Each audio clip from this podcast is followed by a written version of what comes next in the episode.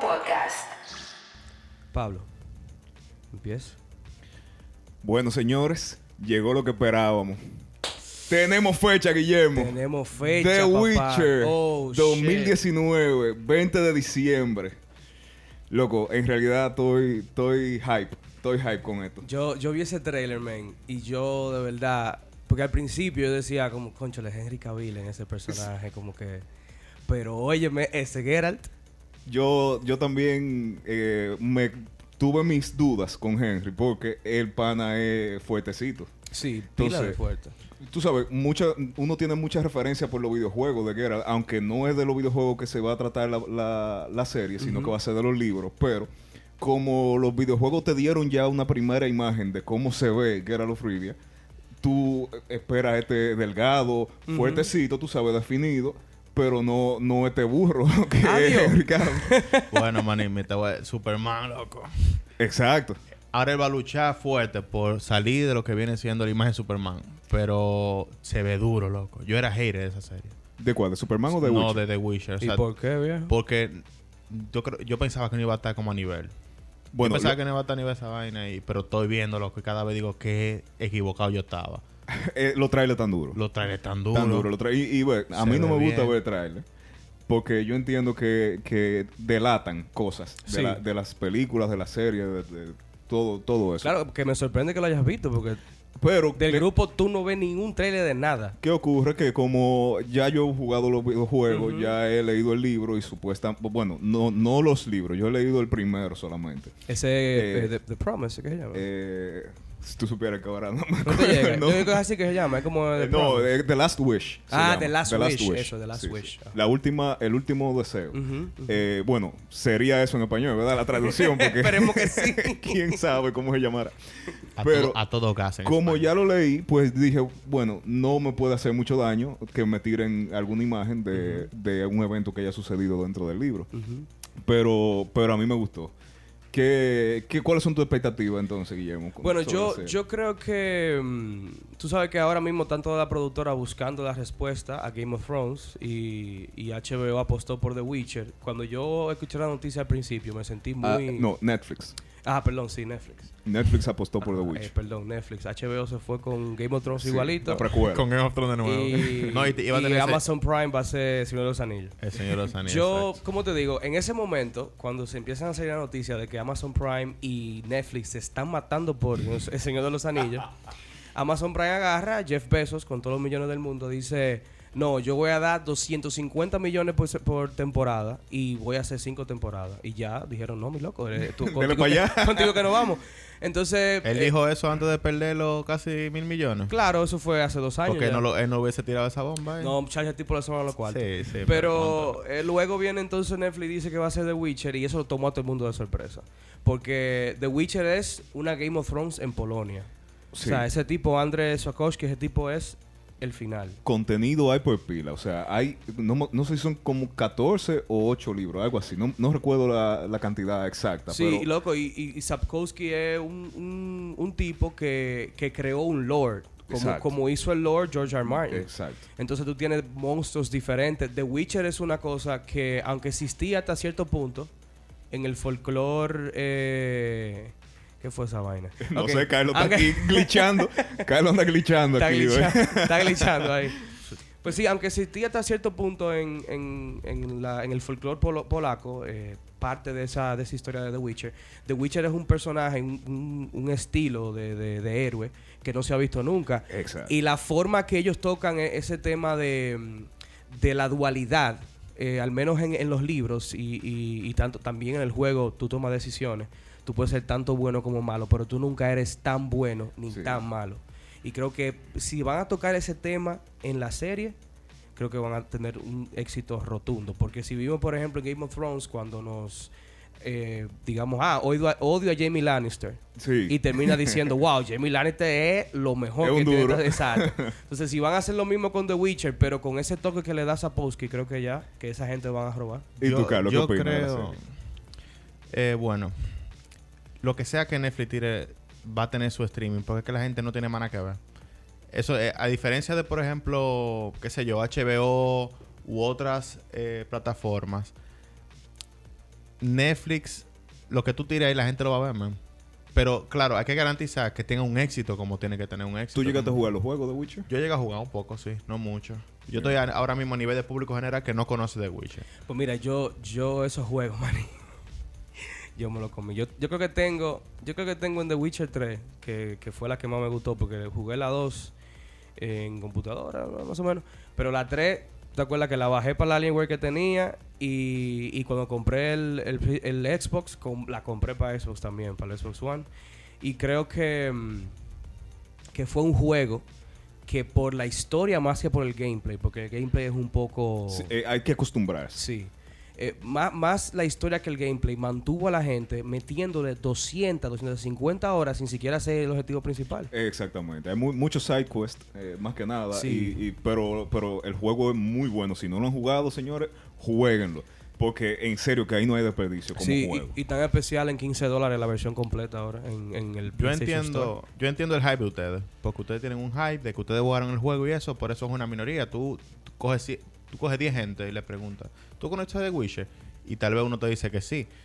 Por eso la serie va a ser totalmente desconocida la historia. No, no, pero... pero Para, para un público general. eh, lo que ocurre también es que la serie está basada en los libros, no en el juego. también, Eh, obviamente, y- pero por ahí es que la gente, la gente no conoce el libro, la gente conoce los juegos más que los libros. Eh, exacto, la gente conoce mucho más el juego que los libros porque en el 2014 ganó el juego del año como- Claro, como, al RPG. final.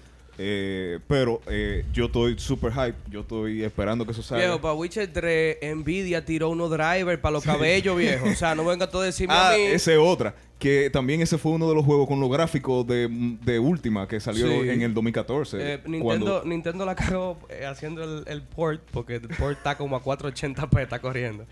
Pero, pero no, viejo, o sea, ese juego yo creo que... uh, Game of Thrones lo conocía entre gatos Sí. y se exacto. convirtió en el fenómeno Sí, más grande. sí, eso sí. Yo, no, yo no digo que The Witcher va a ser el próximo Game of Thrones, jamás.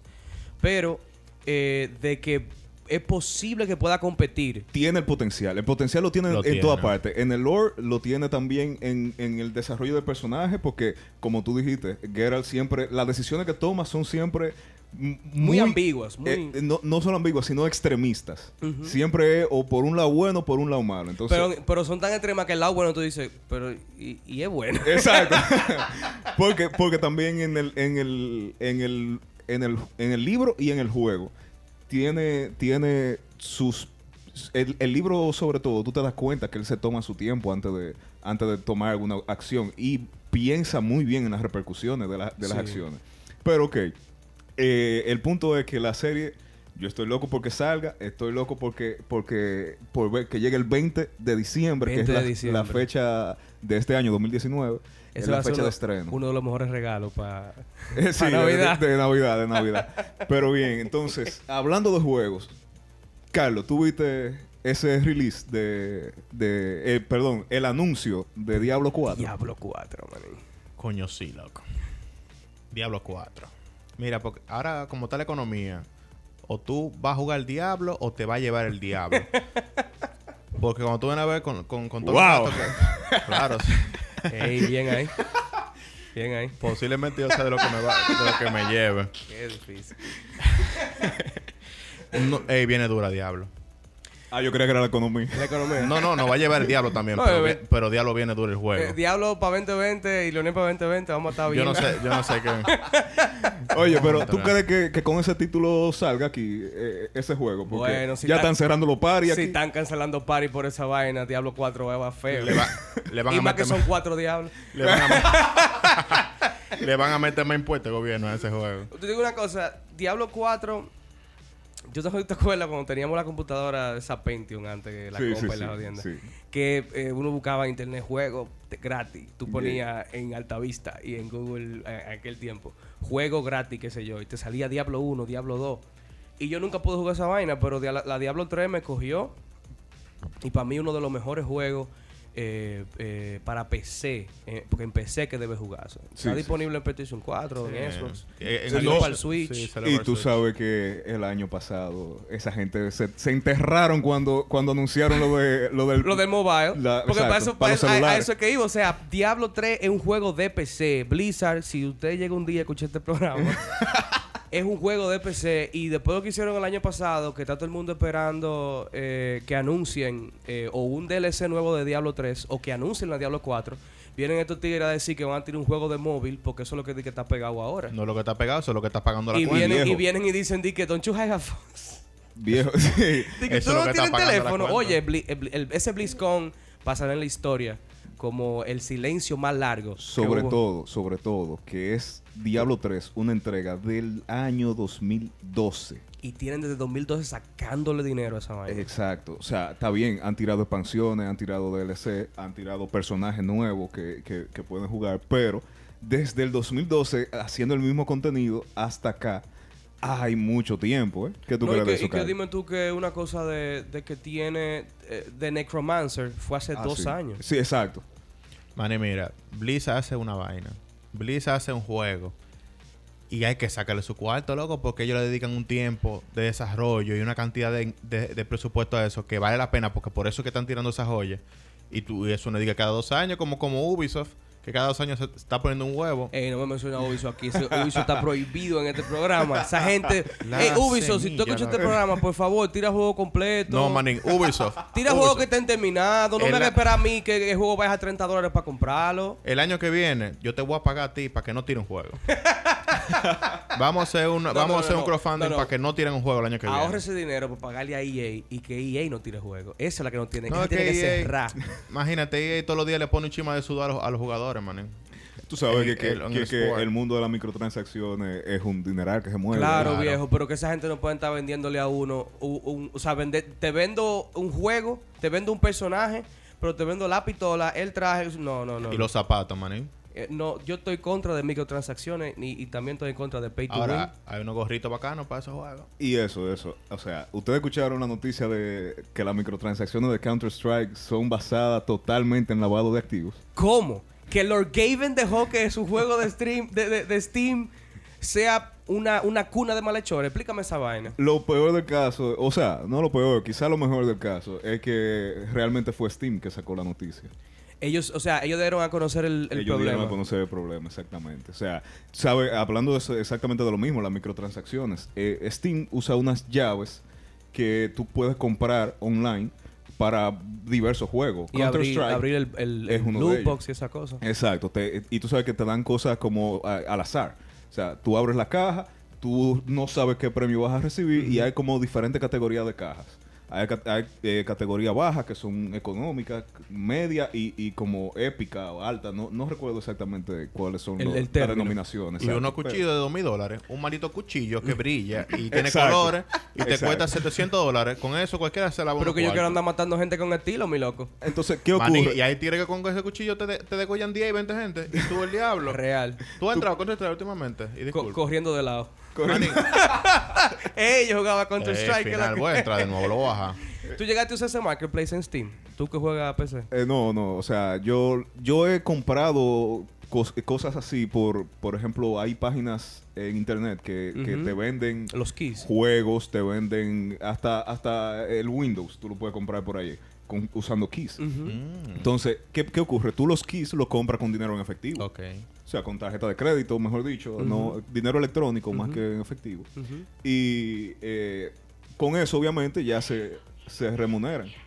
Eh, está Carlos glitchando de nuevo. Loco, óyeme, la cácara que tú tienes, el tieto de Nexus Mira. ese, loco. Voy a hacer un anuncio. Google, cada vez que uno habla de una vaina ilegal, se te me está aprendiendo. El asistente de voz se me está aprendiendo cada vez que yo menciono una vaina más o menos ilegal, se me está aprendiendo y me está escuchando. Desde que tú mencionamos la palabra lavado de activo, ahí está el celular de Carlos brillando. Mira, desbloquea para continuar. Ahora qué hace. Lo voy, Ey, voy a apagar ey, el teléfono. Eso no, te, eso no te pasaría con iPhone. Pero te digo una cosa. eh, Pero ellos- callado, ¿te escuchan ellos? No, callado Esto por la gente, No, por lo no, menos no, esto yo sé que me están escuchando, no, me lo avisan. Tim Cook es una gente muy seria. Tú sabes, te digo una cosa. Entonces, lo que está sucediendo con, con Counter-Strike es que se están dando cuenta que aunque hay muchos usuarios que están usando el servicio, eh, resulta que hay eh, grupos de malhechores, pues, digamos los carteles, las mafias, además, que están lavando dinero, comprando esas llaves e y vendiéndolas en el mismo mercado de Valve. Lo que, lo que crea que sea básicamente untraceable. Tú no puedes seguir esas transacciones. Que yo creo que está muy inteligente. Me gusta ver que los Pablos Escobar de este tiempo son muy electrónicos. Bueno, men, tú estás moviendo un pilo de kilo de droga, te sientas a jugar, a jugar Contra Strike y dices, coño, pero si yo le compro 10 millones de llaves. de- No, pero yo no creo que ellos estaban jugando nada. Yo creo que ellos estaban buscando y dijeron, No, sí. bueno, ¿dónde es que se mueven los cuartos? O viendo a un ah, la industria de los videojuegos está viendo dinero. ¿Cómo lo podemos meter ahí? Bueno, vamos a meter un pasito. Porque lo que dice Valve es que ellos se dieron cuenta de que hay muchas transacciones que no son gamers, no son jugadores que, Que- que están logueados en los juegos. Que no ha matado a una gente. Por lo menos no en el juego. En el juego, exacto. Exacto, por lo menos no en el juego. Y pasó en el 2012 también que la, eh, el, el FBI le dijo a, a Valve que tenían que investigar porque ellos habían, o sea, estaban siguiendo, el- el- como dicen, el, el camino del dinero, el money Claro, trace, claro, claro. Ujú. y llegaron a darse cuenta de que estaban lavando dinero ahí en, en Steam. Lord Gaven, en toda su sabiduría, dijo que lo había resuelto, pero al parecer, al parecer no. Bueno, por lo menos, por lo menos público, lo hizo público, ¿verdad? Por que lo menos lo que hizo es un avance. Lo que pasa es que lo hizo público porque cuando tú lo estabas investigando y cuando a final de año, a final de trimestre, cuando el FBI está averiguando que No, esto pero a, cuarto, a Lord Gaven nadie lo toca, loco. Nadie lo En el toca. Pero bueno, hay, hay dos figuras que también son difíciles de tocar ahora Eso- mismo. Esos sí son intocables, esos tigres. Y, Pero- lo, y lo quieren tocar, pero pero da- pero darle que quieren. Exactamente. Ahí estamos hablando de David Benoit y D.B. Wise. Esos son, los, Waze. esos son los tigres que se inventaron una seriecita que tuvo un poquitico de éxito. eh, que terminó el año pasado, que fue Game of Thrones. Sí, ellos son los, los creadores. Bueno, ellos toman la historia original y crean la serie que batió todos los récords del mundo y puso a todo el mundo a disfrazarse en Halloween. Y también decepcionó mucha gente en la última temporada. Ahora, Ellos- eh, eh, eh, es un punto ahí. Eh, la razón por la que decepcionó a tanta gente en la última temporada. Eh, ¿Tú te acuerdas cuál fue como que uno, una de las quejas de, Sí, de lo, eso? lo que se rumoraba era que HBO le ofreció a, a estos- a los showrunners, a, a David y, y Daniel, que hicieran tres temporadas más. Una con los White Walkers, otra con el ascenso de Danny y otra con, Con la la, caída. caída. de Danny. Entonces que la, esa onceava o doceava temporada fuera entera dedicada a, a ese personaje de Danny, que era la, la héroe, la heroína Claro. de todos, y que se iba a convertir en villano y entonces íbamos a tener que, iban No, a tener que matar. Era los White Walkers. Después el lío con. con, con Sí, pero que ese es el ascenso de. Dani. Ese es el ascenso de Dani. Bueno, o sea, sí, White. Walkers, el ascenso de Dani, que es la lucha contra los contra Cersei Lannister, Sí, que es la reina. Y entonces en la doceava, ya cuando ella tiene el poder, la caída de Dani, de, de ser la, la conquistadora Pero de ¿cómo- Westeros, cómo hubiese sido a que eso? tuvieran que ajusticiarla. Entonces lo que se dice es que David y, y Daniel dijeron que no y, e hicieron el tollo que hicieron desde la séptima a la octava porque ellos tienen que terminar la serie rápido para cumplir con su contrato de Disney, con su maldita vaina de Star Wars. de que Star iban a Wars. hacer. ¿Y adivina qué? ¿Y qué pasó? Salieron de- del staff de Disney ya. ¿Pero salieron o lo salieron? Bueno, ese es, ese es otro chisme, porque también, ellos salieron. también, no, ellos salieron hay- con un contrato más grande con Netflix hay, todavía. hay un chisme, Carlos, realmente. Hay un chisme. Eh, a- ellos primero publicaron, la primera noticia que se publicó es que ellos renunciaron. Porque de que no podían cumplirle, que no, el Exacto. público no le iban a dar lo que el público se merecía, va a esa habladores. Pero, pero al otro día yo leí una noticia que Disney los dejó ir. Los dejó ir. Exacto. Es que- Vamos- ajá, ¿y o sea, decía exactamente eso. Que Disney los dejó ir porque eh, eh, tenían miedo de que ellos no, no dieran la talla. No dieran la talla. Y es muy importante también saber que esa noticia de que ellos se salen de, de- de Disney, de, se salen del- de la... Porque ellos iban a hacer la nueva trilogía de Star Wars. O sea. Star Wars, la trilogía que conocemos con Luke Skywalker, terminaba... eh, Bueno, termina ahora en diciembre con The Rise of the Skywalker. Entonces, ya lo que Disney iba a hacer era adaptar series para Disney Plus, que tenemos por ejemplo Mandalorian, y luego de eso iba a dar inicio a, un nuevo, a una nueva entrega totalmente desconocida del universo de Star Wars, y iban a estar eh, encargados de eso eh, David y Daniel.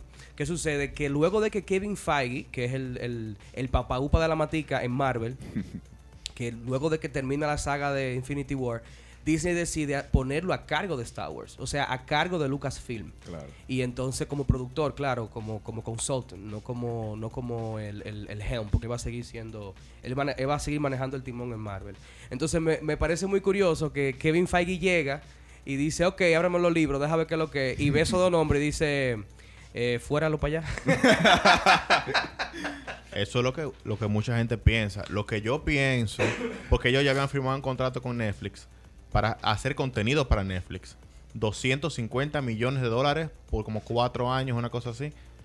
Coño, 250 Pero eso lo- peloteros son ellos. Pero eso es lo que pasa. O sea, el, el contrato de, de Star Wars se anunció en el Comic Con de 2017. Claro. O sea, ellos tienen desde 2017 con ese contrato hecho con An- Disney. antes de, antes de o sea, que no hay un Netflix. conflicto de intereses porque ellos debieron... Ellos, o sea, ellos, ellos no son estúpidos. No, no lo son. O sea, son personas que supieron adaptar de buena forma hasta cierto punto. Fueron egoístas para ellos, pero supieron adaptar Game of Thrones.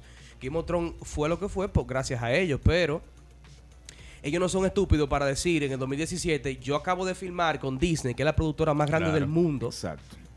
Y, y voy a filmar con, con- también con Netflix y no voy a poder con los dos, no. Y voy a dejar Disney primero para Netflix. Con todo. Eh, yo No, pago, mira, Dis- yo pago Netflix primero. y no, no pago Disney Plus todavía, pero óyeme. Los tigres se pusieron para su cuarto. La última temporada de Game of Thrones, ellos dijeron, nosotros vamos a terminar Game of Thrones en una temporada porque tienen compromiso de dinero. Vienen y firman con Disney para hacer la trilogía de Star Wars. Después firman con Netflix 250 millones para hacer contenido para Netflix. Y después le dicen a Disney, mira, manín, que yo, tú sabes, que tal vez no te vaya a resolver bien, vamos a dar, no va a poder, No, yo lo- contrata a otra gente. ¿Qué ¿no? tú crees? ¿Qué tú crees, Pablo? Una cosa es que yo entiendo que la, la gente también, eh, los productores de Disney también no quieren que su serie termine como, como terminó Game Game, of of Thrones, Thrones. para salir del paso. Porque fue, fue una decepción muy grande para el 90% de, de la audiencia. Claro, inclu- incluso te puedo decir que, que HBO no ha publicado esto y no creo que lo publique. Pero yo creo que esos boxes que se venden de, de- de la, de, la, de la- la saga completa, la serie completa de la temporada Sí. 1 a la temporada 8, todas esas cosas, por, por ejemplo, yo, que en un momento pensé en tenerlos, porque para mí Game of Thrones fue algo que cambió mi vida, tener un, un fucking tatuaje de Game of Thrones. Eh, para mí, ya no, no vale de nada, porque por ejemplo, esa, esa cuestión con los White Walkers, eh, ya no, o sea, eh, todo ese suspenso que había con muchísimas cosas, ya no está, porque tú te das cuenta que al final nada importó. Pero- Esa es la idea, nada importó. Pero, pero, pasando de, de la noticia de los dos anfitriones, básicamente, de Game of Thrones, eh, vemos que hay una segunda oportunidad para Game of Thrones. ¿Cómo? Sí, ahí tenemos anunciada ya la precuela de Game of Thrones que se va a llamar House of the Dragon. Eso me huele como a Dani. ¿Qué tú crees, Explícame Carl? eso. Lo más bacano de Game of Thrones que nunca vimos fue la gente caco blanco volando en dragones. Vimos eso, vimos eso con Dani, bacanísimo, me gustó bastante, pero siempre estaba como la imagen de, de la familia, de los Targaryen. Parece que ahora van a retomar eso de verdad, de donde ellos vienen allá, de su campo, de lo que viene siendo, de allá de, de De Valiria. la, de la sierra de Valiria. Sí. de la sierra de Valiria, donde hablan con la I, De Valiria. De Cutupú Valiria. Sí. Guillermo, ¿y quiénes van a estar detrás de esa serie? Eh, supuestamente lo que sucedió con esto fue que HBO eh, ya compró los derechos de, de The Son of Ice and Fire, que es todo lo que ha hecho este, este niño, este muchacho novel, George R. R. Martin. y, y sucede que ellos dicen, eh, vamos a hacer un piloto. Hasta ahora lo que pensábamos era que iba a ser The Age of Heroes, que er- eran como 100, 150 años antes de lo que vimos en Game of Thrones. Y vamos a tener personajes eh, como los Starks, que fueron muy favoritos en la serie. Y estaba Naomi Watts eh, casteada para el piloto. Filmaron el piloto, se dieron cuenta que era una porquería. Y entonces eh, fue, fue algo muy rushed, o sea, fue algo muy apresurado. Porque HBO anuncia que canceló Age of Heroes y automáticamente anuncia que Miguel Spolstik, eh, Spolstik, creo que se llama, un nombre polaco, él es él va a estar a la cabeza de, mm, de la serie como showrunner junto con George R. Martin eh, y demás escritores para darle vida entonces a esta a esta saga que es eh, la historia de los Targaryen en Valiria antes del Doom. Miguel Sapochnik. Sapochnik. Miguel Sapochnik, eh, tal vez no lo conozcan por nombre, pero les aseguro que sus episodios favoritos y los más eh, in- eh, difíciles de filmar fue el que los hizo en Game of Thrones. Por ejemplo, Hard Home, La Batalla de los Bastardos, el episodio, el disparate este de, de, de la noche esa, cuando... El episodio 2 de la última temporada que Arya viene con un cuchillito y resuelve todo. Esa vaina también fue el que la Ese grabó. es conocido como el episodio Súbele brillo a la televisión. Creo que hay problemas. Oye, e- era difícil, eso tuvimos que verlo No. en Pitch Black. eh, fue Eso en la tuvo, casa. eso tuvo muy y cabrón. mira que no- nosotros lo vimos en 4K. Y- ¿Tú y te acuerdas, Pablo? sí, loco, o lo sea, vimos en 4K. El que lo vio en, en su cacón En Telemicro no pudo. Y hubo mucha, hubo mucha controversia porque eh, no fue culpa de Miguel, claro, fue culpa del cinematógrafo que dijo, luego que le preguntaron que qué pasó con ese episodio que no se veía nada, dijo, eh, en, mi, en mi equipo se veía bien. O sea que, o sea que oye, tú, tú estás haciendo una vaina para hacer streaming, tú estás Claro. haciendo una vaina para que se va a ver una cosa en una plataforma HBO Max, una plataforma como Netflix. Tú no Que lo vean millones de personas. Claro, grabarme una vaina y decir que en tu maldita pantalla de mil millones de dólares, con el, con el stand de Apple que cuesta mil dólares más, y que tú lo que, que tú lo ves bien, no jodas tú. Yo estoy en HBO Go. Que aquí es HBO Go. En ese momento eso era... Ya tú sabes. Y ese episodio... o sea, yo no lo vi. Yo lo vi en 4K, ¿te acuerdas? Lo vimos bacano. Y aún así no vimos nada. Imagínate esa gente que estaba eh, pirateado. de que buscando el episodio pirateado. ¿Tú te acuerdas? En la página. de que para verlo al mismo tiempo. Sí. A eso. Oye, pero vamos a hablar de piratería entonces. Porque tú sabes que aquí, piratería. aquí eso está, eso es fuerte. Ese es el este país. mercado de este país. Pero aún así la gente sigue tirando películas aquí. Ah, pero claro, y están dejando, di que, di que están dejando. Ahora, en Netflix hay una nueva ¿Cómo? dominicana. Espérate, espérate. Bueno, espérate, perdón, espérate. no nueva. En Netflix está la primera película dominicana. ¿Cómo? Pero no, pero no que utilizaron al país como, como locación, sino que es una película dominicana, con Exacto. personajes dominicanos.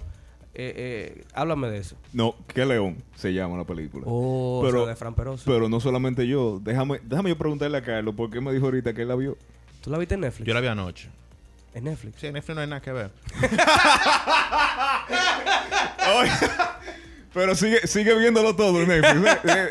él, nunca tiene nada que ver, pero es que todo no hay nada que ver, entonces aparecen cosas. Bueno, que León, la película dirigida por, por Fran Peroso, una película dominicana, primera película dominicana en Netflix, y yo estaba orgulloso. Estaba orgulloso, me dio hype, no, no la vi en el cine, no, no pude ver en el cine, está en YouTube piratea. Ya no, ya no es necesario verla en YouTube piratea, ya está, pueden verla en alta Ya definición. no tienen que buscar qué león película completa. Ya tu tía, ya tu tía puede verla con calidad y sabe que ese es, Fra- ese es Osuna. Mira, Osuna ahí. Sí, mami, ahora sí se ve. Eh, bueno, la película, la película es buena. La película es una comedia dom- dominicana con sus pros y sus contras, pero es una película que de verdad es graciosa. Creo que va a ser que va a ser internacionalmente aceptada como fue en su momento cuando se lanzó en Puerto Rico, se lanzó en Estados Unidos. Creo que la gente se vaya acostumbrando cada vez más a la jerga dominicana. Y una preguntita, ¿tú, tú, tú la recomiendas la película? Yo la recomiendo. Y entiendo que, mm, que en, en- en cuanto a producción con esta, todavía la voy a ver, prometo que la voy a ver, no la he visto todavía. Pero entiendo que en producción esta eh, está por encima de muchas de las Sí. dominicanas porque Netflix es muy exigente en cuanto a la grabación. Si tengo entendido, ellos solamente eh, aceptan eh, metrajes que estén filmados con Ari, Alexa y con Red No, eh, hay una en- lista. eh, de 4 a 8K. Hay una lista larga de cámaras que se pueden usar, pero son todas cámaras, ya tú sabes. Oye. El punto es que aquí siempre, aquí hay muchas películas. Las películas americanas ahora mismo tienen muy buena calidad, pero esta película, a nivel internacional, creo que, que, que- eh, además me gustaría Netflix, por favor, que ya que tú estás poniendo in- películas de Indonesia adelante, méteme que León adelante, que te van a dar más view. Oye, Por favor. Y una preguntita, Carlos. ¿Tú la viste en tu celular o la viste en la televisión? Yo la vi, yo la vi en la televisión. Porque ahora tú puedes verla ah, en un 2x3, supuestamente, porque ahí Netflix está tratando, eh, está probando unos nuevos features para la aplicación de celular. Ay, Netflix, no lo haga. ¿Cómo así? Para adelantar la pel- o sea, verla a velocidades eh, alteradas. O ah, como, en, como en YouTube, que tú puedes, por ejemplo, 1.5, es 2.5. igualito. Pero Oh, entonces la película, shit. el arte, el arte del- de, de los directores, el arte que hace el guionista, tú lo vas a poder ver todo, todo, todo, a dos veces la velocidad que, que, que va. Pero realmente. una cosa, eh, esa noticia eh, sa- salió ahora, ¿verdad? Pero me parece como un, un poco insultante, un, como un insulto de parte de, de Netflix, porque eh, hace un mes la asociación de, mm, y se llama un nombre muy chulo, la asociación de HD del mundo, se unió como con 400 directores, incluyendo Martin Scorsese, Christopher Nolan, para, para establecer un modo filme, o sea, modo filme para las televisiones, eh, eh, para los, los Smart TVs. Eh, hay un problema con los Smart TVs eh, que es que tienen una cosa que se llama motion blur o motion smoothing, se llama motion smoothing, que le da un efecto de medio telenovela americana, que es que le corta, le, le agrega frames. Entonces los, los directores dijeron que oye, yo filmé esta película de una forma y quiero que la vean de una forma. Entonces vamos a lograr conseguir que en los Smart TV de todo el mundo, y ya Samsung dijo que sí, por ejemplo, y LG también, eh, meterle ese, ese modo filme para evitar eso. Entonces ahora viene Netflix y dice que tú vas a poder ver, por ejemplo, qué sé yo, de Joker, eh, eh, la misma de Witcher. En eh, una hora. series que se, que se gasta un dinero en los detalles, en la escenografía, en los trajes, en, en los actores, en el maquillaje, para tú verla. o sea, tú me estás diciendo a mí que yo voy a poder ver Netflix eh, en doble velocidad, que no voy a apreciar nada de lo visual. Exacto. Y entonces, claro, con un audífono todo mierda para el sonido también y se vaya todo para el carajo ahí. Ah, no, pero, pero oye, para los audífonos Tommy y el sonido ahí, Apple ya tiró los los iPods Pro. Ah, tú ves, hablaste mi idioma. Oye, No, yo sé que a ti te gusta. Lord tú no andas con cácara. tú no andas con cácara tipo Carlos, ni, ti- ni Dile yo. no a la cácara. que eso nada más Carlos y yo que andamos con cácara, pero eh, eh, lo tuyo es de iPhone 11 para allá. ¿Y qué es lo que es con el AirPod Pro? ¿Tú lo viste? A mí me gustó un poquito más que el, que Que el el anterior, anterior. porque ahora tiene el noise canceling. Personalmente yo no utilizo nada que no tenga noise canceling porque eh, todo, todos los detalles tú lo puedes apreciar mucho más por ahí. Yo nunca he Para, utilizado para la gente pobre del viejo. podcast, estos son audífonos que cancelan el ruido. Exacto. Pablo solamente, Pablo solamente usa esos audífonos. Eh, los que no usamos estos audífonos con cancelación de Es que- Oye, es que tú ruido. espérate, usas Kobe. espérate, espérate. Es que tú usas Kobe. de No 10 uso pesos, ¿no? COVID. Mis audífonos no están de todo. Oye, los audífonos que yo ruido, uso pero- no son los los- los AirPods. Los audífonos que yo utilizo cuestan, me costaron como 20 dólares por, eh, en Amazon que lo compré. Entonces tú estás diciendo que, que tú tienes un audífono de 20 dólares que hace tiempo que cancelan el ruido y ahora es que Apple tiene eso. Y no solo eso, Guillermo, espérate, dame el ahora es que precio. Úsame, Dame el precio, espérate, espérate, espérate. Ustedes pueden ver los diferentes ¿Cómo? puntos de vista. Pueden ver los diferentes puntos de vista. Eh, Apple tiró lo- los AirPods, lo primero, en 130 ¿Qué- dólares. ¿Pero qué punto de vista? ¿El que Pero- tú ves el precio o el que tú te tapas No, no, no, déjame terminar porque es que Claro. esto es muy importante. Dale. ¿Qué, qué sucede? No hay en el mercado una opción como los AirPods ahora mismo para, Ninguna. para tu celular. No, no hay. Con la conexión, con el sistema de, de tacto que tiene. O sea, tú coges los AirPods, los destapas al lado de tu celular y están conectados. Sí. Con cualquier otro audífono de Bluetooth, cualquier otro audífono de Bluetooth, usted tiene que puncharlo tres veces, esperar que diga pairing, buscarlo en, el Bluetooth, el que tú tienes, si lo, te- si lo tiene y no se conecta, tiene que borrarlo, es un tollo. Pero el, el chip T1 y T2 que se inventó Apple es excelente. Entonces ahora con estos AirPods Pro, pues le agregan el noise canceling. A mí me, a mí me llama más la atención esto que los AirPods primero. Yo no lo compré los AirPods primero. Pero esto sí, porque tienen los, los tips, la, la puntica del audífono se cambia. son Intercambiable, intercambiables. exacto. Y eso para mí eh, te da un poco más de seguridad porque se caen, viejo. Sí, no, Se y, te eh, cae. incluso yo lo probé lo- lo- lo- los anteriores eh, y eh, no es que ellos se van a caer, pero tú te sientes un poquito inseguro. Inseguro. Sí. Y más cuesta 150. Exacto. Esto- Estos cuestan 250 dólares. No les voy a mentir que con eso te puedes comprar uno de los que tiene Pablo ahora mismo grabando, más El los viejo. AirPods normales. Exacto. Eh, es un abuso, un abuso. Pero tú sabes, con el case que se carga, se carga wireless también. Y, y una opción que, como te digo, la conexión es seamless. Y yo creo que sí, seamless, perdón. Y yo creo que sí que, que valen la pena cuando en Black Friday lo bajen de precio. Ahora tú vas a decir una cosa: No lo van a bajar. Apple le lleva años luz a Google. Y el tieto de Nexus 6P que tiene, pa- que tiene Eh, Carlos que ahí. tiene Carlos. Eh, Sí, sí. No, pero ellos están tratando de, de- de alcanzarlo porque ahora compraron a Fitbit. Que Google compró Fitbit. 2.1 billones ¡Billón! ¡Oh, shit! de dólares. No. Pero ahí, Carlos, ¿y ahora? ¿Qué tú vas a decir? Mire, cállese su boca. Te voy a decir una cosa. Yo supongo, yo supongo que lo de que lo de Google es como una respuesta para el mercado de los wearables. Que Claro. sabemos que Apple, gracias, tiene todo, tiene todo el mercado cogido con el Apple Watch. Sí. Tú tienes un Yo lo ¿Te que gustaría sé, un yo lo que sé es que es el tieto celular mío no se le rota la pantalla como el X tuyo. Ay, pero ven Ey, acá, pero, ey, ey, esto es ey, personal, esto es personal. te fuiste, ya. no, espérate, la pantalla se rompió, es verdad, pero pero se arregló ya y está Esto- nítido. Sí, Esto es un golpe bajo. Y el, no, tuyo, y el tuyo sigue chipeando. Yo ahí. no, sí. Diablo, loco. sí. No, pero, pero en serio, ya en serio. El, No, yo el me voy wearable, un día de esto. ¿Te gustaría un...? Porque lo que pasa con, con Carlos, para los, los- los oyentes que no saben, Carlos tuvo el primer celular de Google, el, el G1. Y ha sido muy fiel a- al Nexus. Y esta pelea que tenemos, esta batalla que tenemos es por eso siempre. Porque yo tuve el primer eh, eh, iPhone y, y no hemos ido por ahí. No hemos ido por ahí. Yo con menos presupuesto, pero no hemos por ahí. ¿Te gustaría tener un, un wearable, un, un reloj de, de- de Google? Sí, no. Primero porque por más aire que yo quiera hacer, el, el Apple Watch está duro. El Apple Watch está duro, tiene ya mu- muchas generaciones perfeccionándose y perfeccionándose a un nivel donde yo nunca he visto un Apple Watch fallar. Ujú. y, mi- y no sé si lo, alguno de los de los- de los- de los que nos están escuchando sí le ha fallado, no lo he visto.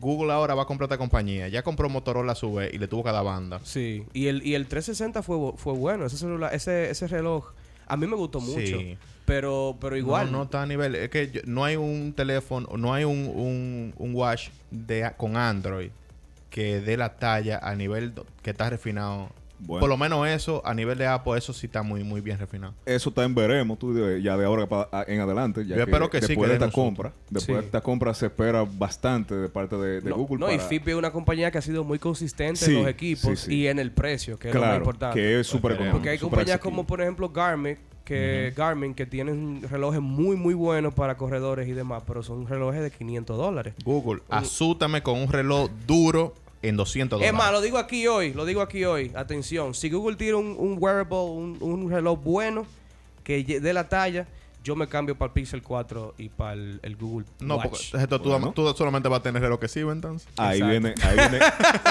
viene Sí, Guillermo. ese Pixel no sirve para nada.